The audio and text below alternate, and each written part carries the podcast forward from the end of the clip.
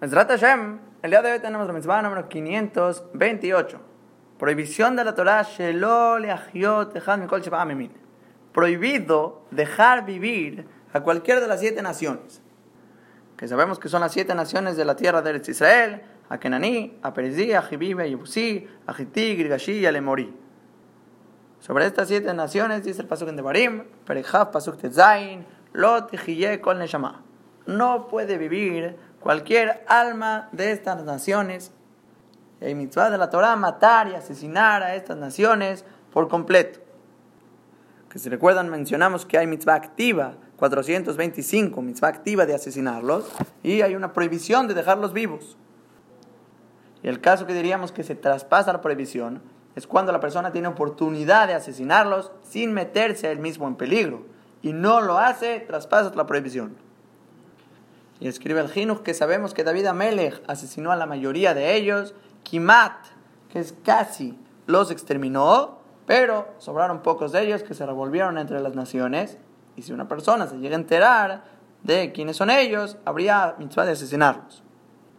Y el Menjat dice que si estás hablando en otra tierra fuera de Israel, únicamente a los hombres hay mitzvah, las mujeres no.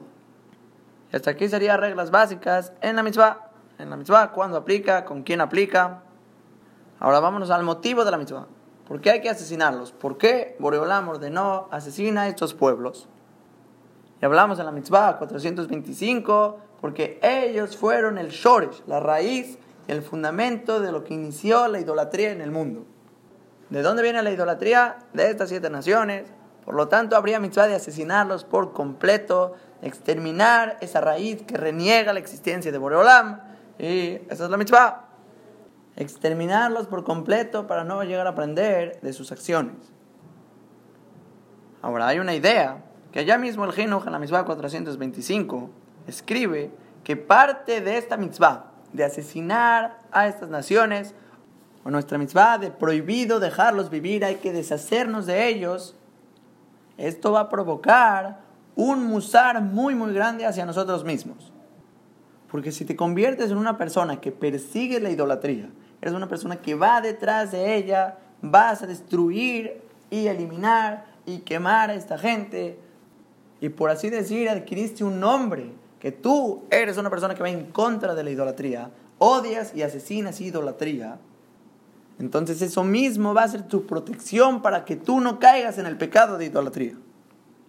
Y es una idea muy, muy lemaise que se puede llevar a cabo si la piensan bien sobre qué aplicarla. Que este Yesod Behemet ya lo dijo Hilel Azaken. En Abot, Perikbet Mishnah Zain, Kanashem Tov, Kanale Atzmo. Adquiriste un buen nombre, ya te adquiriste a ti mismo. Porque si eres conocido y adquiriste ese nombre de que odias la idolatría, y tú persigues idolatría, tú matas a esta gente idólatra, ese nombre mismo te va a proteger para que no caigas en el pecado de la idolatría. Y ejemplos en nuestra vida puede haber muchísimos. Digamos una familia, que esta familia es conocida como una familia que cuida muy muy bien kashrut. Todas las humrot al 100%, bishul perfecto, todo halab Israel, meadrin, mira meadrin. Entonces en sí adquirieron un Shem Tov, que se cuidan al 100%, y en todo lugar donde van la gente sabe que se cuidan y van a poner sus bardas y van a hacer y decirles que sí, que no, que se puede, que no se puede. Y si un día quieren aligerar y bajar y comer así lo que quieran, su nombre, su Shem Tov que tienen, los va a proteger de que no coman. Ya sea por la vergüenza delante de la gente, que está toda la gente, te conocen como el que hace cierta acción, cierta mitzvah, y ahorita te estarías contradiciendo o la gente misma te va a advertir, te va a avisar, oye esto, sábete que no es meadrin.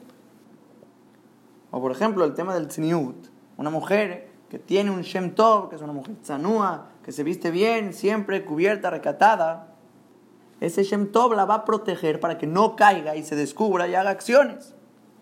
Ya sea por su vergüenza delante de la gente o porque la misma gente le va a recordar todo el tiempo constante que tú no haces esas acciones. O digamos otro ejemplo, una persona que estudia en el Beta Knesset hasta tal hora de la noche. Y todo el mundo ahí en el Beta Knesset, en el Bet Midrash, sabe que tú te paras, digamos, a las once y media de la noche.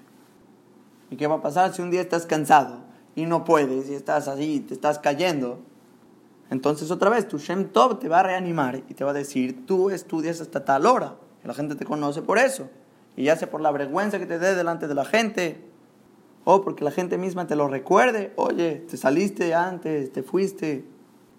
Entonces ese Shem Tov te va a dar un hiyu, una obligación de hacer tu acción con fuerza y protegerte de no romper tu Shem, de tus acciones, de tus mitzvot, tu apego a Boreolam. Y aunque claro que muchas veces este concepto se puede meter con el problema del Shem Shamayim, ya lo estás haciendo por tu nombre, porque la gente te ve, porque la gente te obliga. Pero justamente estamos hablando en un caso que la persona estaría por caer, ahí que lo haga aún no lishma. Porque normalmente la mejor categoría, la manera apropiada es hacerlo es el Shem Shamaim, 100% por Boreolam, sin importar tu nombre, lo haces porque amas a Kadosh Baruj y cumples la Torah de una manera recta. Pero nunca faltan momentos que entran Yetzer muy fuerte y la persona quiere lifrokol, quieres quitarte el yugo, quieres traspasar, irte a hacer otra cosa, relajarte más. Ahí tu Shem Tov, tu Shem Tov te va a fortalecer, te va a dar fuerzas para hacerlo, incluso aunque no sea el Shem Shamay. Y todo esto es un concepto muy importante que hay que tener consciente y tratar de buscar siempre ese Shem Tov, que la gente te lo recuerde, que tú mismo te lo recuerdes a ti mismo, que te dé pena romper tu costumbre, para que de esa manera sea una protección con tus mitzvot.